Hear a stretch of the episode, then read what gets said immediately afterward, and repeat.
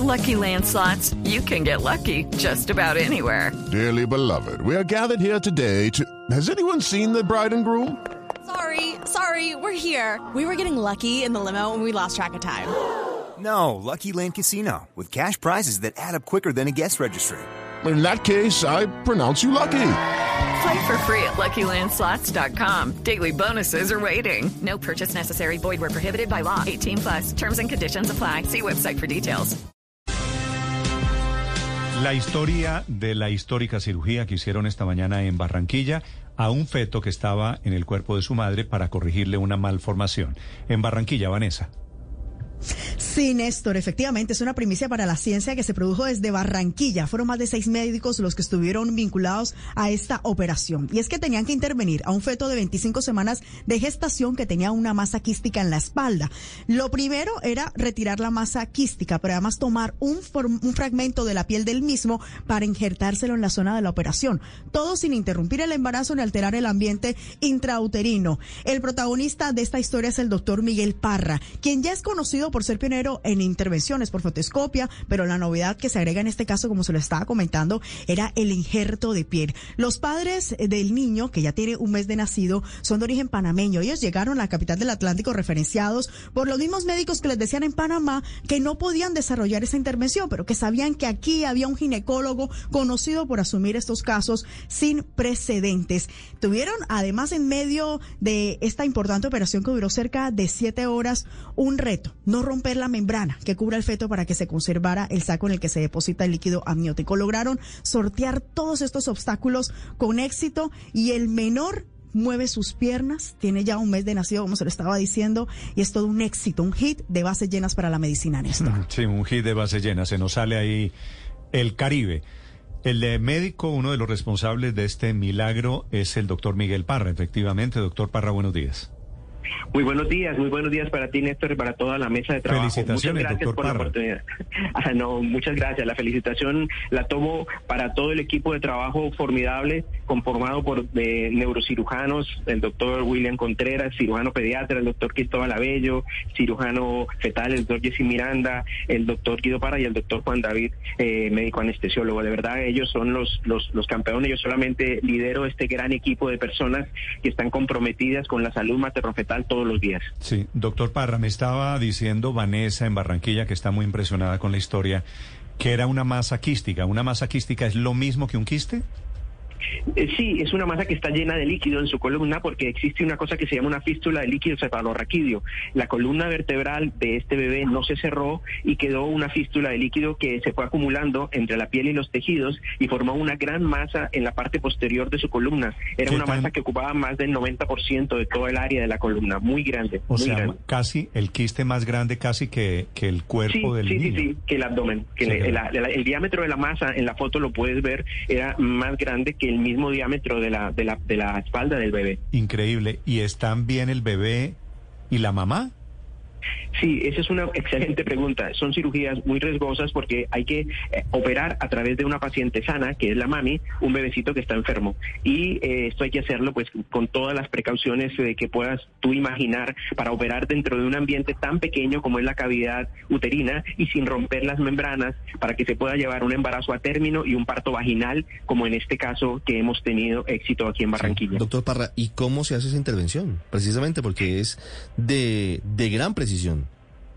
Bueno, en primer lugar, tenemos que hacer una evaluación prequirúrgica en la cual el bebé, el- la única malformación que tenga sea esta de la columna. Si tiene una cardiopatía agregada o tiene un daño cromosómico, pues no son candidatos para la cirugía. Una vez que hacemos ese estudio prequirúrgico con ecografías avanzadas, con ecografía tridimensional, Doppler, resonancia, una vez que tenemos todos los datos, procedemos a hacer una, una junta médica con los especialistas de los diferentes campos, neuropediatría, cirugía pediátrica, con anestesiología para planear. Y una vez que vamos al quirófano, lo que hacemos es abrir el abdomen de la mami, exponemos el útero para tenerlo sobre el- la mesa quirúrgica y allí fijamos las membranas con unos puntos de anclaje a través del cual pasamos pequeños trocar de 3 milímetros y a través de estos trocar de 3 milímetros introducimos cámaras de video y introducimos instrumentos quirúrgicos para poder operar. Esto se hace allí dentro de ese ambiente pequeño y el doctor Cristóbal Abello, que es un cirujano pediatra que tiene muchísimos años operando en cavidades pequeñas, es un mago para esto, Pero- junto con el doctor William, que es el neurocirujano. Me pierdo en un punto, doctor Parra, porque tiene que ser muy precisa la incisión. ¿De qué tamaño es la incisión y, y cuál es el tamaño de los instrumentos quirúrgicos que, que ingresan para hacer la cirugía? Sí, estos, estos, estos se llaman, eh, esto viene en French, cada, eh, eh, los 10 French equivalen a 3 milímetros. Entonces pasamos una cámara a través de uno de estos orificios de 3 milímetros y dos puertos para poder manipular, cortar y coser los, los demás estructuras adentro. En total, si tú sumas, la incisión al útero es repartida en los tres trocas 9 milímetros. No alcanza a ser un centímetro de incisión. Y esto nos permite, después de terminar el procedimiento, dejar herméticas las membranas para que no haya ruptura ni desprendimiento de las mismas. Ese es el, el, el orificio. Sí. sí, pero cuando usted dice que la columna del bebé no le cerró, ¿es eso lo que se conoce como espina bífida, que es, digamos, lo que traemos de herencia de los lagartos? que descubrimos gracias a Darwin, a la evolución de las especies. Sí. se llama un mielo meningocele. Y de paso aprovechamos para invitar a las mamitas a que tomen ácido fólico tres ácido meses fólico, por lo menos decir. antes, antes del embarazo para que este defecto no se produzca. Without the ones like you, who work tirelessly to keep things running, everything would suddenly stop. Hospitals, factories, schools, and power plants, they all depend on you. No matter the weather, emergency, or time of day, you're the ones who get it done. At Granger, we're here for you with professional grade industrial supplies. Count on real time product availability and fast delivery. Call clickgranger.com or just stop by. Granger for the ones who get it done. Porque desafortunadamente en algunas pacientes que son más susceptibles, la deficiencia dietaria de ácido fólico se paga con este resultado, una masa en la columna porque ella no cierra adecuadamente. Tienes toda la razón. Sí. Estoy viendo aquí una fotografía, doctor Parra, ya del cuerpo del bebé. Usted debe haberlo visto en, en vivo y en directo. Esa, esa cirugía que es un poquito arriba, arriba de la cola por detrás, ¿cierto? Sí, sí, sí, sí, sí, sí. Es exactamente, más o menos en la- estaba en una, un defecto a partir del L2 hasta la región sacra, pero esa filtración de líquido inflaba este quiste que prácticamente cuando tú ves en el video que, que ahora te comparto, pues se ve que era mucho más grande que el diámetro de la, de la espalda Este- del bebé. Era este- un reto bastante grande. ¿El bebé es un niño? El bebé es un fetico, sí, es un fetico, es un bebé. Ian es un, un varón de 25 semanas cuando lo operamos, ya ahora tiene un mes de nacido. Estos bebecitos ¿Y tienen el nació, problema, nació de cuántos meses? nació de, de 37 semanas, casi los nueve O meses. sea, parto normal. Parto normal, vaginal. Sí, esto es lo, lo también novedoso, como decía alguien, que era como un jonrón con bases llenas, porque era operar un bebé temprano, no hizo parto prematuro, nació por parto vaginal, nació con una corrección muy, muy estética, porque no tiene incisiones de relajación en sus, en sus bordes de la columna, y tú puedes ver en la foto el implante cómo está pegado Sí, allí sí, es muy y, se, y se ha adherido perfectamente. Esto es muy novedoso. Doctor Parra, ¿es este niño va a quedar bien, caminando bien, viviendo bien?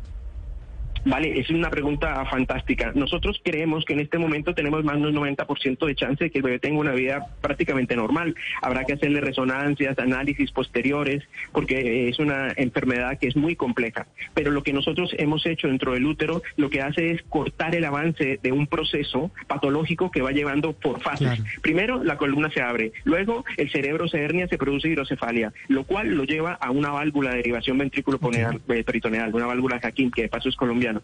Entonces, todo esto, esa secuencia se corta al hacer la cirugía intraútero y esto ya fue demostrado en un estudio randomizado que se llama el MOMS Trial, que fue publicado como en el 2011, donde se hicieron cirugía prenatal y postnatal y definitivamente los resultados de la prenatal son un 50, 60, 70% superiores.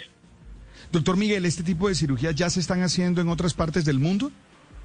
Sí, correcto, correcto. Esta cirugía se empezó a hacer en el año 1977 en Estados Unidos por el profesor Alan Flake, correcto, en, eh, en Filadelfia. Y pero se utilizaba desde esa época la técnica abierta, que es exponer el útero, luego abrir el útero, exponer el bebé y operarlo. En los últimos años ha surgido esta tendencia de la cirugía petoscópica mínimamente invasiva, liderada por el Texas Children y el grupo del profesor Bedford. Gracias a Dios, ellos tuvieron la deferencia de podernos ayudar con el entrenamiento, con la parte técnica del proceso y hemos viajado en varios varias ocasiones allí para recibir por el conocimiento y entrenamiento hacer esto que es bastante complejo. Y este grupo propuso que el problema de las membranas y el parto prematuro habría que corregirlo y la mejor manera era hacerlo con estas infusiones fetoscópicas que son orificios chiquititos como una laparoscopia. Como, imagínate como la vesícula, ¿te acuerdas? Hace 20, 30 años la vesícula todas eran abiertas y la persona quedaba con una cicatriz gigante debajo de la reja costal. Hoy en día ya nadie lo operan de esta manera, sino se hace por pequeños orificios. Es lo mismo, pero que tú lo puedas trasladar al útero. Doctor, le consulto desde Barranquilla, ¿cómo es el proceso de cicatrización para un feto en el útero si es un cuerpo que está en formación, teniendo en cuenta que la novedad en esto fue que usted logró hacer un injerto de piel en el cuerpo del feto? Esto es una pregunta fantástica. Y es que básicamente, si tú recuerdas, el feto es una estructura que está en formación y su metabolismo, su capacidad de cicatrización es al menos tres o cuatro veces más grande que la de un niño o que la de un adulto, porque tiene células madre, unos tejidos más plásticos, toda esa capacidad que tú vas perdiendo a través de la vida y que te va envejeciendo. Mm. Y todos nosotros ya hemos perdido esa capacidad que teníamos de fetos, de cicatrizar, de, corregir, de hacer, y lo hemos perdido a través de la vida a, a medida que la información que estamos refiriendo a nuestras nuevas células se va perdiendo. Pero los fetos tienen toda esa capacidad y entonces es sorprendente cómo el feto es capaz de coger su propio tejido e incorporarlo ahí dentro de este defecto para que estéticamente se vea mucho mejor. Solo me queda felicitarlo a usted, a su equipo, doctor Parra. Muchas gracias.